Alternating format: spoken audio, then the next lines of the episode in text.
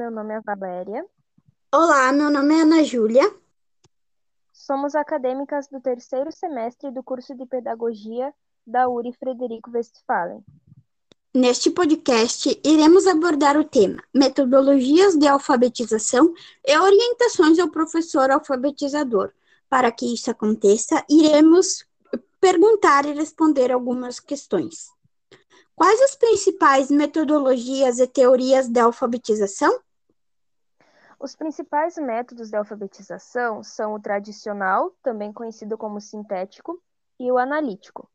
O tradicional vai das partes para o todo e utiliza os métodos alfabético, fônico ou fonético e o silábico. O analítico vai do todo para as partes e utiliza os métodos palavração, sentenciação e o método global. É possível adotar um único método de alfabetização? Acredito que os métodos se complementam. Logo, seria viável utilizar mais de um para melhorar da aprendizagem dos alunos. Qual a principal vantagem de cada método e a desvantagem?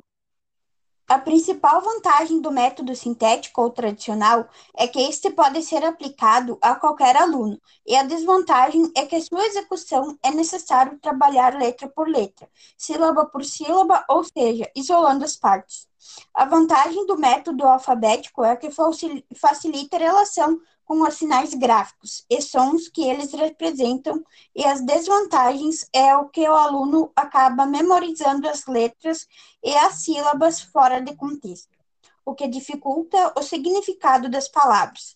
Já no método fônico, a vantagem é que este abre caminhos para a codificação e decodificação dos textos. A desvantagem é que na nossa língua, a mesma letra pode ter diferentes sons. No método silábico, a vantagem é que não é preciso analisar cada elemento da palavra para decifrá-la, e a desvantagem é que pode tirar do aluno o contato com textos reais. Já no método analítico, a principal vantagem é a melhora nos fundamentos técnicos, e a desvantagem é que o aluno tem pouca interação.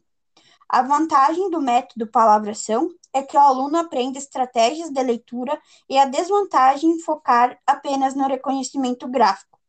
Na sentenciação, a vantagem é que esse método permite que os alunos relacionem o significado dos textos e aprendem desde cedo estratégias de leitura. A desvantagem é que o aluno pode encontrar dificuldade para decodificar novos textos. No método global, sua vantagem é que desde o início da aprendizagem o aluno tem contato com o texto, e a desvantagem é que parte da estrutura básica da língua pode ficar enfraquecida. O que o professor alfabetizador deve estudar para desenvolver uma boa prática de alfabetização? O docente precisa ser formado no magistério, no curso de pedagogia e ter cursos relacionados à educação e principalmente à alfabetização para desenvolver seu papel, de forma para contribuir para o aprendizado dos alunos de forma significativa. E para o letramento, o que o professor deve saber? Para o letramento, o professor precisa ter amplo conhecimento, fazendo com que o aluno, ao aprender a ler e escrever, também aprenda coisas do cotidiano. Se você tivesse que dar um conselho a um professor alfabetizador iniciante, o que você diria? Acho que o professor já tem uma bagagem de conhecimentos, mesmo estando no início da carreira, inclusive com metodologias inovadoras que valem a pena serem usadas. O meu conselho é que esse professor use o que aprendeu e faça acontecer. As escolas estão cheias de professores tradicionais que usam o mesmo caderno todos os anos. Entra turma e sai turma e o caderno está ali.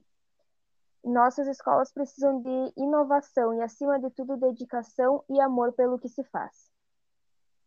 Bom.